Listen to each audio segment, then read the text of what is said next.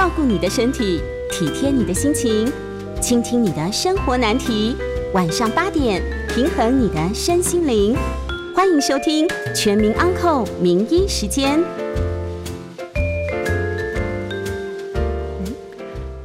大家好，这里是九八新闻台，欢迎收听每周一到周五晚上八点播出的《全民昂扣》节目。我是振兴医院糖尿病卫教师林静丽，今天有我，还有我们的营养师徒弟呀，徒弟呀，营养师跟我们一起来分享。然后我们将在半点过后接听大家的扣印，有相关问题欢迎打电话进来。预告扣印专线是零二八三六九三三九八。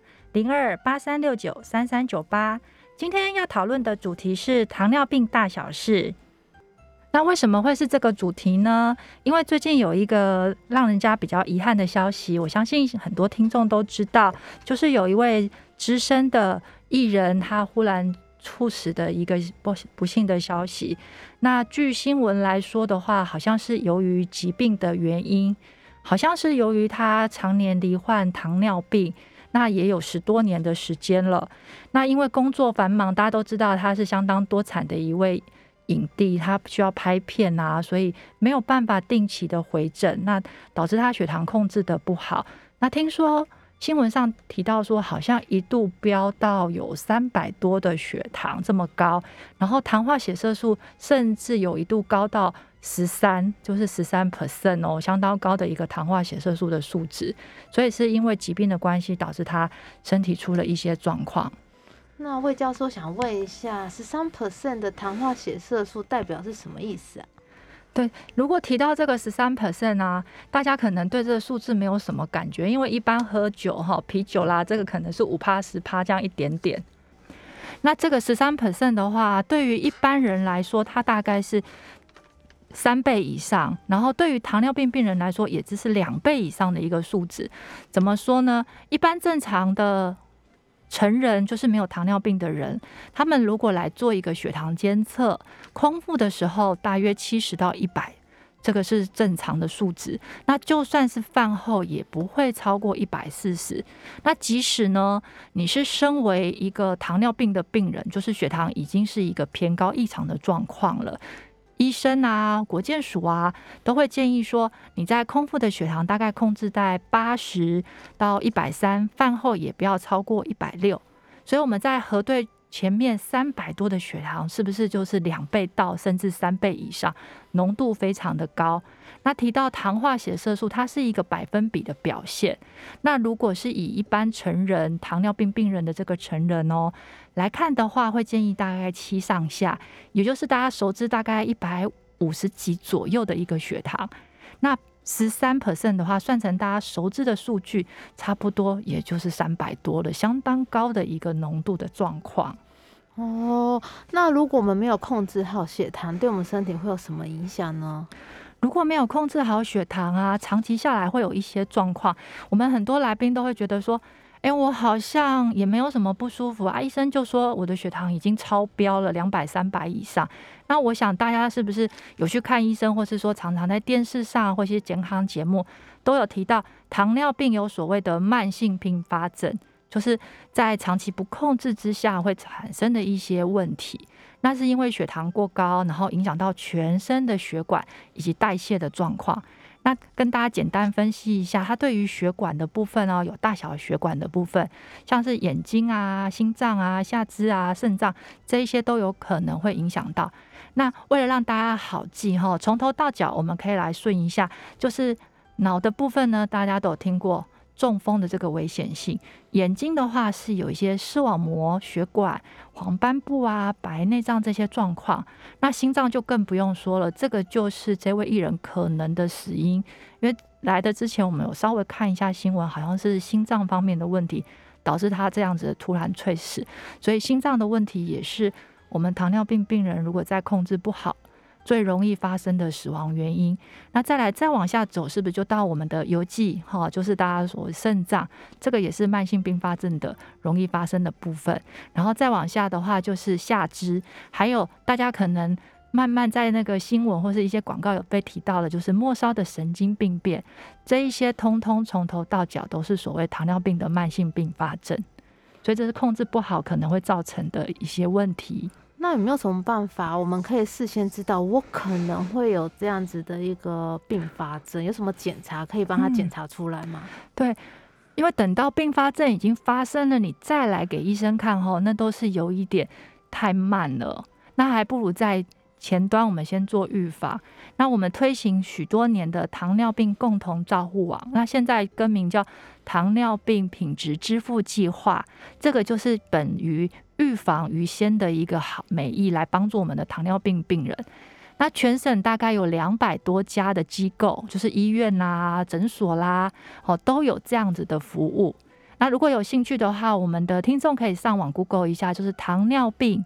健康促进机构，相信全省有两百四十八家左右，因为大家陆陆续续还在认证当中，哈，有在继续增加，有两百四十八家左右都有这样的服务。那我们这些服务呢，它是一整套的方式去提醒我们的病人，在回诊的时候，医生会提醒说，诶，为了有效预防我们刚刚提到的眼睛、心脏、肾脏、足部这一些部分的并发症的发生，会定期做检测。那检测的方式不外乎大家应该都知道的，抽血，好，先确认血糖的状况是不是正常，还有来看诊前一定要做的身高体重血压的测量，然后定期的我们刚刚提到眼睛会做一些视网膜血管的检查，然后还有我们的神经方面呢，会有一些逐步的神经感觉监测啊，这一些的定期追踪。不要等到说已经有症状了，我们再回来找医生，那医生可能只能帮你维持或是延缓这些症状的发生，还不如及早哈就加入这个糖尿病的事办计划，去改善我们这种发生的状况。那我如果我不想要遇到这些并发症，我势必就是要先呃想办法让我们的血糖可以达到控制好它的目标。那我们怎样才可以好好控制好我们的血糖呢？我们控制血糖啊的方法，我相信很多听众都相当的清楚，因为大家会听 news 九八，就是对于健康方面的资讯都相当积极的在搜寻。那我要反其道而行，因为大家应该知道，我第一个可能要讲的就是吃的嘛。我反过来讲，大家知不知道，其实你在做定期的血糖监测，就是自己买一台血糖机，然后自己回家做监测，其实就可以帮忙控制。我们刚才提到的糖化血色素，也就是血糖，可以帮忙降低哦。因为根据二零一八年的研究啊，他发现说，诶，病人自己在家里做居家的血糖监测，六个月下来，它可以降大约零点二五 percent 的血糖状况。好，即使说哈，我在一个饮食啊，还有运动，还有药物还没有介入的情况之下，这个就已经有帮忙了。所以，我们每天可以做一些。血糖监测的方式，像说您空腹的血糖，或是饭后的血糖，这些去了解自己的变化状况，六个月下来，它就已经有一些帮助了。在你还没有加药的情况哦。那除了这个监测以外呢，我们还有药物的介入。不过药物的介入要依您的当时的状况来做一个选择，因为毕竟您的主治医生会比较清楚什么样的药物会比较适合。那再来，我们运动的部分，相信大家都知道，说，诶，运动对于血糖控制有帮助。那其实啊，根据研究，它在八周的规律运动之下，大概可以帮忙降零点六六个百分比的糖化血色素，没有我们想象的那么多。但是除了血糖以外，对于血脂、对于体重控制，其实它都有相当的协助。不过刚刚提到的百分之零点六六，它是体重没有改变的情况哦。那如果您是体重有改变，就是你有在减重下来的话，效果会比体重没有改变增加的更多，就是改善的会更好。那当然，大家最清楚的就是吃嘛。那的确啦，饮食的部分呢，您如果说去请专业的营养师帮忙做一个控制分析，好跟讨论，它是可以相当明显的降低糖化血色素，大概百分之一，甚至到百分之二。而且不管你是所谓第一型或是第二型的糖尿病，它通通都是有效的。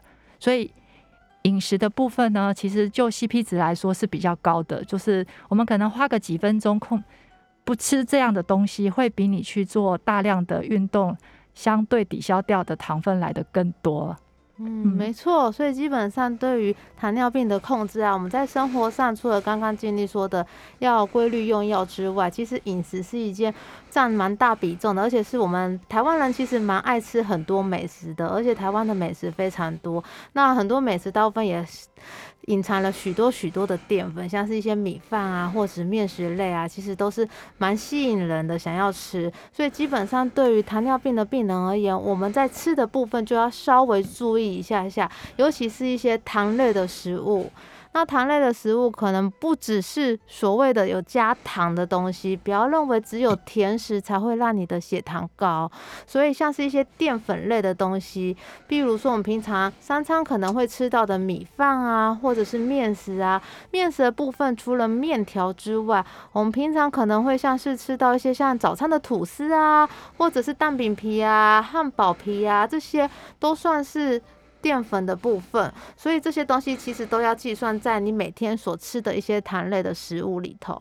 那再来的话，像是我们的配菜里头一些呃淀粉类东西也会常常被忽略到，比如说像是你吃玉米啊，或吃南瓜、吃地瓜，甚至你今天饭后喝一碗山药排骨汤啊，或者是你中间的点心想要喝个红豆汤、绿豆汤，这些淀粉类的东西都是会影响到我们的血糖的，即便你今天吃的是无糖的绿豆汤或无糖的红豆汤，因为很多病人在回诊的时候就会说，营养师我很乖哦，我平常要喝红豆汤、要喝绿豆汤的时候都不加糖，可是为什么我的血糖还是会那么那么的高？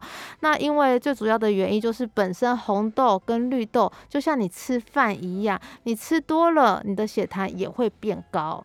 嗯。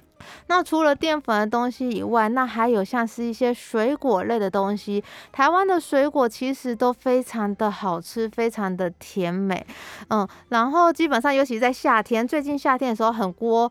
很多像芒果啊，或者西瓜啊之类的东西，其实都蛮好吃的。那台湾人也蛮爱吃水果的，所以有时候水果的量就可能会稍微比较多一点点。尤其是呃，常常大家想说要养生，要多吃蔬果，觉得多吃蔬菜、多吃水果，这样子我的呃身体健康就会比较好一点点。可是有时候有些人变得不太爱蔬吃蔬菜，尤其尤其尤其有时候吃蔬菜的时候，因为你还要去烹调，有点麻烦。可是你水果一拿到，直接切开就可以吃，不需要去烹调。平常无聊的时候，看电视的时候。像是嘴巴渴啦，想要喝点东西，我们就吃一点有汁的那些水果，就会无形之中越吃越多。想说我们要多吃水果嘛，那我会取代一下蔬菜，我蔬菜吃不多，就多吃一点水果。殊不知这样子长期吃下来，下次回诊的时候，可能发现自己的糖化血色素变高了，血糖变高了，甚至有一些血脂肪，像三酸甘油脂这个数值也可能会变高。那营养师，你刚刚讲到那个。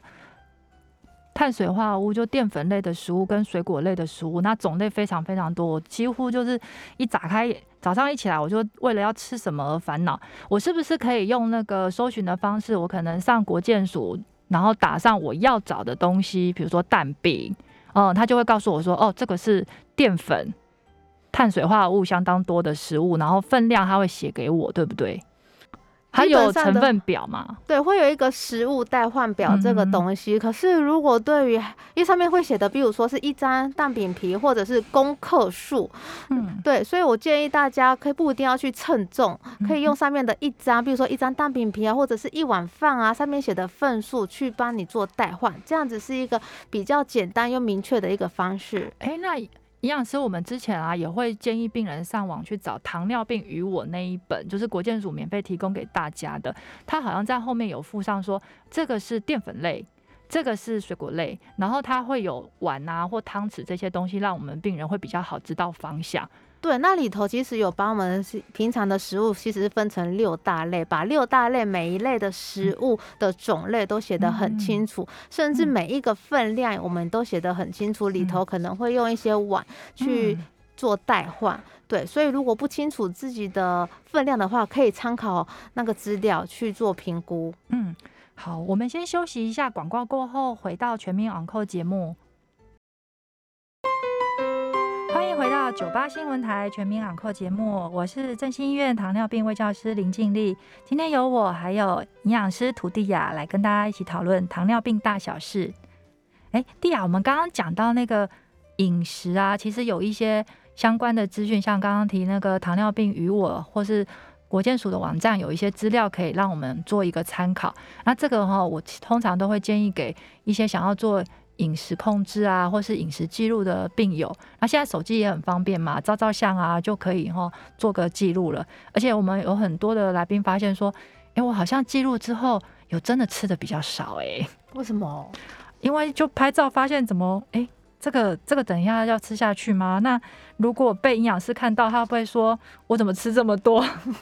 对，没错。常常我们在门诊的时候都问病人说：“你每天吃什么啊？早上吃什么？午餐吃什么？晚上吃什么？”他们常常都会说的比较少。可是我们在聊天的过程中，发现他有些东西其实都没有说出来。所以我们都会鼓励大家，其实回家的时候可以试着做个几天的饮食记录，把你吃的每一口的东西都放进去。不要以为那是小东西，只要你有放。进去嘴巴的东西，其实都要写进去你的饮食记录里头。之前有一位奶奶就很认真的写了一个一个饮食记录，那她的饭量啊都吃的很少，可是会发现她其实有一个东西淀粉东西吃的很多，可她以为那是蔬菜，她就会把玉米当做是蔬菜，吃饭配玉米这件事情，所以她的血糖一直都降不下来。可是我们也就是借由饮食记录这件事情，发现她把玉米当蔬菜这件事，不然我们在呃门诊喂教的时候。其实她其实就是说我吃了青菜啊，她就不会特别说说到玉米，因为他的内心的想法就是觉得玉米就是青菜，所以他把玉米是一根一根一根的吃。他把玉米就变玉米粒炒的炒一些肉啊之类的这样子吃下去啊，有时候玉米因为有时候盛产的时候刚好有朋友有邻居种玉米，从乡下种上来的玉米，他就会把它当做是点心，想说补充蔬菜嘛，那我就可以下午点心吃一个玉米水煮玉米这样子，所以让他的血糖就一直降不下来。所以我觉得饮食记录其实是一个蛮好的一个方式去检视你日常吃的东西。哎，那我可以帮听众问一下，那个水煮玉米跟一碗白饭，它是不是一碗玉米就等于一碗白饭？差不多，差不多。那我们平常都是直接吃一根玉米了。那如果玉玉米很大一根，那差不多一根玉米也就是一碗白饭的淀粉量了。所以吃玉米要注意。那不管是那个白色啦、黄色啦、紫色啦，基本上它们的淀粉量都差不多。对对对，所以玉米真的是要把它当做正餐的量来看。对，因为有时候便当其实有时候配菜 也可能会炒一些玉米粒跟马铃薯丁都混在一起。对，那除了玉米是淀粉之外，马铃薯丁它其实也是淀粉类东西。哦，嗯，我还有想到有一个东西，我们很多来宾会把它误会成配菜。就是蚂蚁上树哦，蚂蚁上树里头是冬粉嘛，对不对？对，嗯，对，冬粉它也是属于淀粉类的东西，它取代我们的米饭，所以其实我们，嗯，我觉得台湾的菜肴里头其实有很多隐形中的淀粉，去假装是。蔬菜躲在那些配菜里头，其实我们平常吃饭的时候就要注意，不是说那些有淀粉的配菜就完全不能吃，不是不是，而是你今天刚好有你喜欢吃的有淀含淀粉的蔬菜，那你就那一餐的米饭量，我们稍微少吃一点去做代换，其实同时也可以吃到你喜欢吃的东西，没有这么严格限制说完完全全不能吃。糖尿病饮食是有弹性的，对。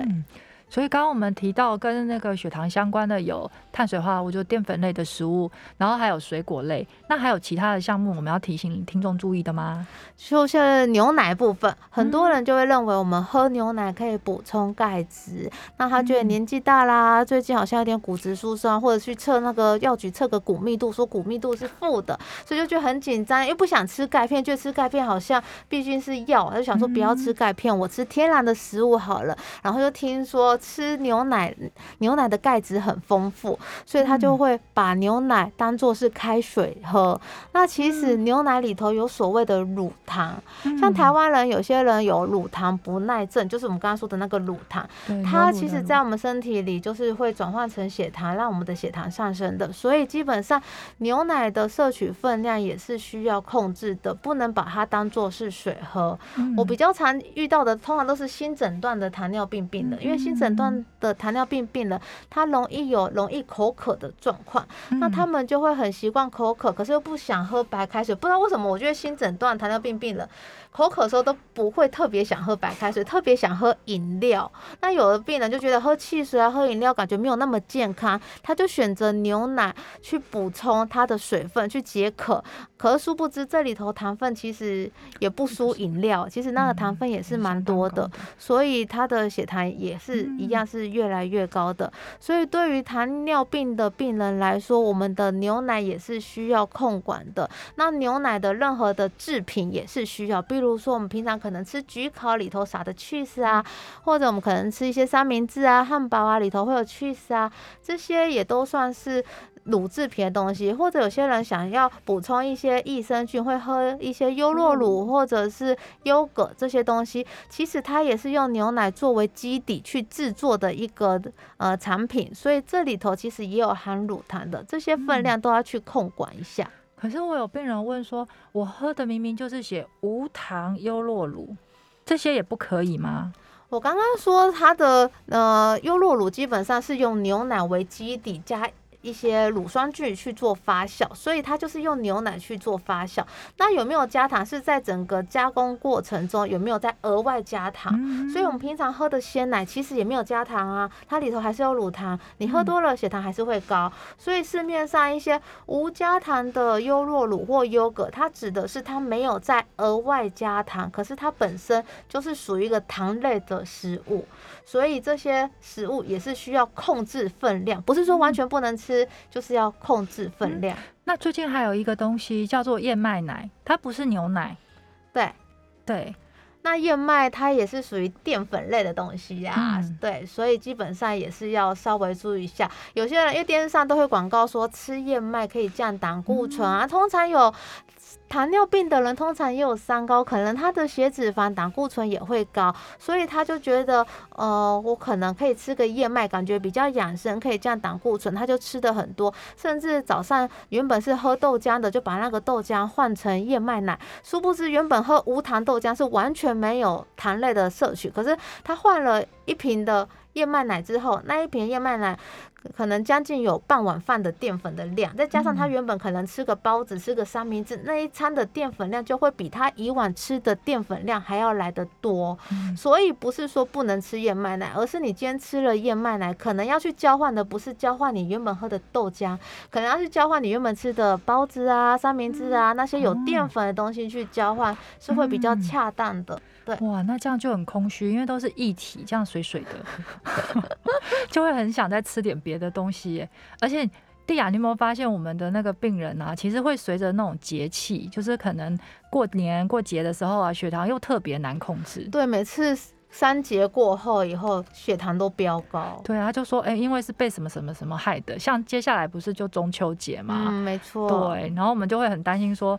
哎，接下来你们会不会吃烤肉啊？你们会不会吃月饼啊？你们会不会吃柚子啊？嗯，你觉得吃这三个东西会不会让血糖高啊？嗯，要看他们怎么吃。有很多病人都说，我干脆不吃好了，这样都不会高。那些病人很节制，很棒。可是殊不知回来还是高了。哦，那他们是怎么回事呢？因为像有的是家里面要拜拜，那月饼买了拜完了，糟糕，家里没有人吃，放的又会坏。那只好交给妈妈吃，吃完它哦，然后就被害了，被害了，血糖变太高，所以是不得不吃，不得不吃，千辛万苦的要把它消耗掉。对，基本上的话，我们节庆一定会有各式各样应景的一些好吃的东西。那我觉得不需要，因为你今天有血糖的问题，就克制自己，不能参与这一个。吃美食的一个日子，那只是我们要去计算一下那个糖量，然后去做代换，嗯，这样子，嗯，所以在月饼的分量上是要去抓嘛。可是还有柚子啊，我有很多来宾觉得说，那我就去买比较不甜的，比较不甜的柚子，就可以吃多一点了。没有，那我想问你，是不是有很多病人会说我吃拔辣，拔辣不甜？哦我还有病人说，那我喝柠檬汁好不好？因为是酸的，不甜，一点都不甜。可是怎么好像血糖也会高？因为基本上的话，我们的水果里头都含有果糖啊，所以不能单纯只用你吃起来的味道或喝起来的味道是甜的还是不甜的去断定它会不会让你先升血糖。就像我们平常吃饭。你可能也觉得它没有到很甜啊，可是它就是会上升血糖啊。所以本身水果部分它里头的果糖就是会让我们血糖上升的。所以不管是吃起来甜还是不甜的，即便是刚刚说的比较不甜的芭乐啊，或者是小番茄啊这一类，大家会觉得比较不会让血糖高的东西，我们还是要适量。因为当你吃的量超过的时候，血糖一样会跟你说它要飙高了，没有办法控制的。对，嗯嗯，好。我们先休息一下，广告过后要接听大家的 call in，欢迎询问血糖大小事的相关问题，我们将为大家解答。call in 专线是零二八三六九三三九八零二八三六九三三九八。迎回到九八新闻台全民养科节目，我是振兴医院糖尿病卫教师林静丽。今天由我跟营养师涂地雅来回答我们接听听众朋友的 call in 电话。我们的 call in 号码是零二八三六九三三九八零二八三六九三三九八。哎，林先生您好。哎，两位主持人好哈。哎，因为最近这个中秋节快到了哈，许多人都说这个吃柚子哈热量会太高了哈。可是我自己个人觉得柚子是一个水果。为什么长期以来大家好像都对它的印象不是很好哈？能不能够请你们说明一下柚子到底是怎么一回事哈？第二个问题是说，诶，很多人都知道这个糖尿病会有肾病变，好，然后我想请问说，这个糖尿病哈，它会不会也让我们的这个痛风的机会增加，就是尿酸提高了哈？然后也有人说。这个豆子不能吃太多，怕会有尿酸，而且豆子好像也是淀粉类的东西哈。以上是我的呃几个小问题啊，最后还有一个就是这个柚子好像也不能跟一些药物一起吃，是不是真的是有这样的问题呢？以上是我的问题，我在线上收听，谢谢两位，谢谢。那我先回答一下，第一个问题是说柚子是不是热量很高？基本上水果我们通常都是用一份这样子的一个基准来去算它的量，一份的水果大概是我们一颗拳头大小。那如果换算成柚子的话，我们平常吃柚子不是会里头打开以后会有一半一半的一片一片这样子吗？通常如果比较大颗一点的柚子，可能大概两片就是一份的水果的分量。那如果比较小颗的话，大概是三片。那通常我们吃水果吃柚子的时候，可能会一颗。柚子剖开以后，大家去 share 的来吃。那有时候可能比较小颗的，可能一次就吃掉半颗了。那吃掉半颗，可能差不多就是两份水果，就是两颗拳头这样子的分量，所以就会不小心吃的比较多一点点。尤其是因为在中秋节，大家通常都是会团聚一起的用餐，或者是一起吃烤肉。有时候吃烤肉的时候，在等待烤肉的时候，或者是觉得烤肉吃的比较腻一点，想要吃一点水果去做解腻的时候，那个柚子的分量可能会不小心吃。吃的比较多一点点，所以导致整个摄取量变多，热量相对也变高，并不是说热柚子本身的热量很高，所以柚子还是可以吃的，不用担心，里头有很丰富的维生素 C 啊，还有一些膳食纤维啊，这些对我们的身体都是蛮不错的。对，嗯，那林先生第二个问题是说，糖尿病会有常见肾病变的问题吗？那是不是跟痛风啊也有相关性？那糖尿病肾病变，毕竟就是血糖控制不好，或是它本身在肾功能方面就已经不是很好，再加上血糖过高的情况之下，加重它的病情。那您提到的痛风呢？它的确是新陈代谢的疾病之一，不过它跟血糖跟肾脏的问题是没有直接的相关性。但是您跳出来这个这些疾病的相关性来看，痛风是因为身体在代谢。尿酸这个部分呢，状况比较没那么理想。那它在血管里面是被代谢的状况，可以，所以您可以想象到说，血管里面塞了很多东西。好，您再来做检验的时候，你可能会验血糖、血脂，还有刚刚提到的尿酸，它通通塞在一起，是不是就会导致代谢上比较差？那如果我们把这些相关的数值都控制下来，是不是不管是血糖、不管是血脂或是尿酸的数值，它都相对的会比较好？那至于如果您在遭遇有痛风的状况，急性期就是一般大家都知道嘛，风吹到会痛，所以叫痛风。急性期的时候会建议说，您先去做治疗，先做一个服药，先把这个过高的状况先控制下来，然后再跟营养师做个咨询，是不是在食物上要做一些挑选，避免它再度的发生。那您刚刚提到的豆子呢，可能就是要请营养师跟您确认一下，你的豆子是红豆、绿豆、黄豆、黑豆，因为豆子的种类相当多。那跟痛风有相关的呢，其实不是单单一种豆子啊，它还有很多的食物都有相关性。那您刚刚有还有提到说柚子跟药物，好是不是不可以一起吃？其实我们不建议您在服药的时候呢，去跟其他像说牛奶啦，或是聚盐酸类、橘子啊、柚子这一类的食物一起去做服用。会希望您是用白开水，然后去服用你的药物。那最好是能够距离前。前次的饮食呢，半个小时啊，或是一个小时，当然是根据医师的那个药袋上指示去做服用，以免影响到您的药物的药效。那刚刚提到的豆类，我们请营养师呢，跟你大概再清楚的说明一下。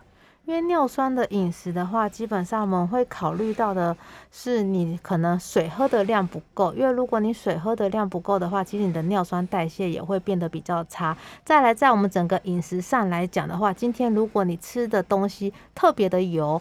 或者是特别的甜，这些基本上对于你的尿酸代谢就会变得比较差一些些，甚至有些人会有喝酒的习惯，这些都会影响到你尿酸的代谢。所以对整体的饮食来讲，会希望尽量是少油、少糖，以及少喝酒，然后多喝水，这样子的饮食方式会比较好一点点。那至于豆子的部分，其实很多很多病人常常因为透风就不敢再吃豆制品，甚至我们在住院的时候，有些病人他明明吃素。可是他又说他有痛风，不能吃豆豆制品，那他的蛋白质来源完完全全就没有办法摄取得到，所以我觉得不需要这么严格严格限制。其实，呃，豆。豆制品里头的普林的量其实没有到很高，反而是一些比较像是动物的一些制品，比如说一些海鲜类啊，或者一些内脏类里头的内脏的那个普林的量，其实才会是比较高的。所以我会建议，如果真的有呃尿酸高的问题，我们应该去检视你平常的饮水量是不是太少。因为大部分我遇到的病人，通常尿酸高，他都很少喝水，或者是他喝水大部分都喝饮料或喝酒。平常白开水都不怎么喝的，所以你可以先去检视一下你平常的饮食水分摄取的足不足够，会不会吃的太油腻，是不是很爱吃油炸的东西，或很爱吃一些甜食，这样子去做，我们再进一步的去讨论到是不是要限制一些高普林的食物，这样子会比较恰当一些。然后接下来欢迎大家扣印，扣印专线是八三六九三三九八八三六九三三九八。弟啊，你刚刚提到那个水啊。我们有很多病人问到说，那到底水要喝多少才叫做足够？基本上最简单的计算方式就是用你的体重去乘上三十到三十五，可这就是一个蛮笼统的一个方式。可是今天如果你呃今天比如说今天在夏天啊，你出去玩啊，流了很多汗啊，甚至你要喝的水量可能要到每公斤体重到四十 CC 这样子的一个分量，那我会建议有时候要去计算会有点困难。你平常如果有在上厕所有在排尿的时候，你可能在上厕所之后，你可不要这么急的冲马桶，你可以去观察一下你的。尿尿尿的颜色会不会很黄，或者是味道很重？如果很黄，或者是味道很浓郁的话，可能你水分摄取的量是不太足够的，那你就要再多喝一些水，这样子会比较简单一点点。不过我们有很多糖尿病病人真的很不喜欢喝水，他就说水就没有味道啊。那我可以喝茶啦，喝咖啡啦，或其他的东西吗？可以啊，你可以喝一些无糖的茶，或者是无糖的黑咖啡，这些其实都多多少少可以补充一些液体的。可是刚刚说的这些茶类跟咖啡的东西，其实是很利尿的，所以你喝下去以后，可能会促进你身体排出更多的液体，所以你的水分可能又要再喝更多去补足，不然尤其在夏天的时候，你这样子利尿，再加上你流了大多的汗，你可能会有脱水的问题，所以可能稍微要注意一下这部分。嗯。那我们还有病人说，那因为我流很多汗呐，我那可不可以喝运动饮料？运动饮料里头就是有一些电解质，还有葡萄糖。嗯哼，对，所以它就跟喝。糖水差不多，然后再加一些电解质，所以对于要控制血糖的人，我觉得非常的不适合。运动饮料可能比较适合今天可能是大量流汗啊、大量运动完，他需要瞬间补充一些糖分、补充一些能量的人，可能才会比较适合哦。嗯，哎，我们现在来接听 call in 肖先生的来电。肖先生你好，你好，我我想请问哦，我们那个前面那个。这血血糖色素哦，是不是差不多都七左右哈？是不是会太高啊？嗯，嘿，血色素那个糖化血色素，对对对对，嘿，都是检验出来都七，都是七，对对，会不会太高？这个您本身是糖尿病病人吗？我也不知道嘞，哎，不知道，可是都去医生看都都说有糖尿病啊。是，就是您是有规律在。医院就诊，然后有在抽血，三个月做一次。对，那我们刚刚提到的那个糖化血色素七呢，是控制的建议数值。好，那如果是以一般没有血糖的人，就是没有糖尿病的人，他的数值会在五点七以下。对，五点七以下是没有糖尿病的。不过您可以控制在七，表示说您本身的这个定期追踪啦，控制的状况是相当稳定的。这样。对，因为国健署就建议成人嘛，哦，他的数值大概在七左右是理想的。那如果说您可以的话，也可以再对自己好要求再严格一点，稍微再多降一点。也是可以的，考虑进来这样子。降不下来，不过七已经很棒喽。因为我已经追追踪很久了，我都降不下，都是六点八七左右啊。六点八是相当不错啦，六点八七都是一个相当理想的数值了。我我我是水喝很多哦，可是水尿尿尿出来哦，都好像上面都一层油嘞。上面都，所以您本身有做过尿液的检测吗？尿液哦，对，应该尿液是没有还没有哈。对，那我们。毕竟有规律回诊，下次回诊的时候呢，可以请教一下医师，是不是可以帮您安排？因为一年一次的微量白蛋白尿啊，或是尿液的规律常规检查，这些都是在我刚刚提到的糖尿病共同照护网，就糖尿病示范计划品质支付这个项目，它是里面的给付项目是可以做的，一年至少可以到一次。就算你是数据相当标准正常的，每一年都可以做申请，这是健保有给付的项目。我们先休息一下，广告后回来继续接听大家的 call in，call in 专线是零二八三六九三三九八零二八三六九三三九八。欢迎回到九八新闻台全民养科节目，我们是振兴医院卫教师林静丽。以及营养师涂地雅，接下来继续接听听众扣印电话，扣印号码是零二八三六九三三九八零二八三六九三三九八。我们来接听温小姐，小姐您好。呃，两位主持人好，是这样子，我有个问题啊，是因为我本身我常年就是我糖化血色素都在五点九嘛，刚刚有听两位是说好像是五点七以下是比较正常。那么我我现在的问题是说，呃，因为如果严格来说，这样算是糖尿病前期嘛？那我平常晚上呢，都差不多呃六点吃晚餐，那我到第二天大概八点半九点我才会吃早餐。那呃，但就是说有时候肚子饿就是喝喝水。那我不知道说像这样的饮食习惯是不是呃跟我的呃糖化血色素一直降不下来有关系？想听听两位的意见，谢谢。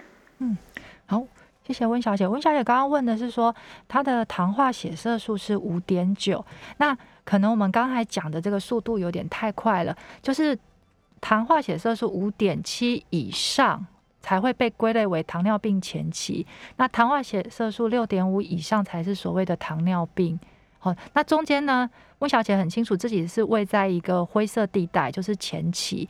的确，这样的数值呢，您做饮食、做运动的控制，它是有机会呢慢慢恢复到我们原本的这个五点七左右的数值。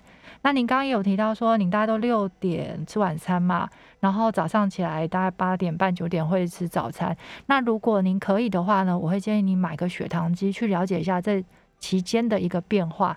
就是早上、中午、晚上这一段时间的变化，还有你有任何不舒服，做个血糖监测，会比较清楚说是不是在哪一个期间有比较高的状况，导致您回诊的血糖数值好像没有达到你想要的这一个理想的数值。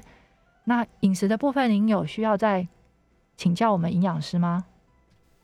我想想，嗯，那饮食，刚刚你有说吃的时间点，我觉得饮食你可以考虑去观察看看，你平常吃的刚刚说的糖类的食物是不是有过量的问题。比如说，有些人水果会真的吃的比较多，或者是牛奶喝的比较多，或者他平常常常有一些淀粉类的食物，像刚刚说的中秋节的月饼啊，或者是我们中秋节烤肉的时候，你可能会吃到一些像是烤甜不辣啊、烤猪血糕啊，这些其实都是属于淀粉类的东西，可能去观察看看。我觉得你平常吃的食物含糖类的量。比你吃食物的时间点再来的更重要一点点，所以你可以回去看看，检视一下你平常的饮食习惯里头的淀粉量啊、水果量啊，以及牛奶的分量是不是有过多的状况。这样子，那如果真的还是找不出原因，觉得自己的饮食是不是有一些问题的话，你也可以是到家里附近的一些呃医院的营养师去咨询一下你的饮食。那如果可以的话，我觉得你第一次去咨询营养师的时候，你可以稍微记录一下。饮食记录，就像我刚刚说的，我们把你吃的最近吃的一些东西，把它记录下来，甚至拍照下来，给营养师去观察一下，是不是有一些地方是有一些问题的，需要可以做调整的，这样对你的血糖控制会再来的更好一些。嗯，对，我们刚刚好像讲到那个运动饮料的部分，因为营养师有提到说，呃，如果你是在大量运动，然后肌肉酸痛了，哦，觉得已经。消耗了很多的能量，可以补充运动饮料，可以一下子补充糖分啊、电解质，然后去改善这样的状况。那接下来中秋节的部分啊，有很多辛苦的那个工具人啊，有很多辛苦的工具人啊，或是那个伟大的那个妈妈啊，都会波汗如雨的帮大家做烤肉，然后可能自己没有吃多少，那这个时候可不可以喝运动饮料？嗯，要确定他真的没有吃多少，真的都没有吃东西的情况之下，其实是可以喝的。可是我相信他应该是不会。不吃东西的，多多少少还是会帮忙试吃一下，或者是家里的人看他烤的很辛苦，还会说你要不要吃一个啊之类的。所以我觉得运动饮料还是不要当做是我们烤肉的饮料选项之一好了。嗯，如果你要补充一点水分，因为大量流汗的确水分会流失，我们可以最好是选择白开水。那如果白开水觉得我们做这么欢乐的一个节庆，我还要喝。没有什么味道的白开水真的很无趣。那我觉得，如果你真的要控制好血糖，至少要选择无糖的饮料，不管是无糖的茶类啊，或者是无糖的气泡水啊，甚至那个零卡可乐啊，这些都是很好的选择之一。嗯，你说到这个，我就想到我之前有个病人说，他都有在补充蔬菜。那我跟他说，这是一个非常好的一个食物，因为蔬菜的部分它有纤维啊，然后它。对于血糖稳定性是很够的，但是他血糖还是非常高。然后一问之下，他跟我说：“哦，他吃的是冬瓜，可是他不是用吃的，他是用喝的。”然后就非常好奇，冬瓜用喝的是什么呢？冬瓜茶，没错。对他喝了冬瓜茶。所以血糖是不会降的。对我们通常冬瓜茶通常都是用那冬瓜装，那基本上全部都是糖，跟喝糖水没什么差别了。所以如果今天是利用喝冬瓜茶去补充蔬菜这件事情，是绝对没办法补到你要的蔬菜里头的膳食纤维以及一些植物化学激素，只会补充到很多很多的精制糖，这样子不仅会让你的血糖变高，也会让你的三酸甘油脂变高。嗯，对。那还有一个饮料是我们也有病人问的，因为他说听说芦笋对肾脏很好，所以他要多喝一点芦笋汁利尿。嗯，基本上芦笋汁我们喝起来也是甜甜的。那市面上的一些芦笋汁啊，你仔细去看它的一些食物成分表里头的成分里头，可能就有砂糖这一块东西。甚至去看它的营养标示，它其实热量也是不低的，里头碳水化合物，甚至碳水化合物里头的米字旁的糖的量也是蛮高的。所以基本上之前有去看过，其实一罐我们通常不会喝那个铁罐的那个，大概两百三百 CC 的那个芦笋。笋汁，它其实的糖量差不多快要半碗饭的这样子的淀粉哎，所以不要想说被那个芦笋汁啊或者冬瓜茶字面上是蔬菜的这些饮品给骗了哦。嗯，好，今天节目就进行到这里，我是振兴医院糖尿病卫教师林静丽，还有我们营养师涂地雅，非常谢谢大家今天的收听。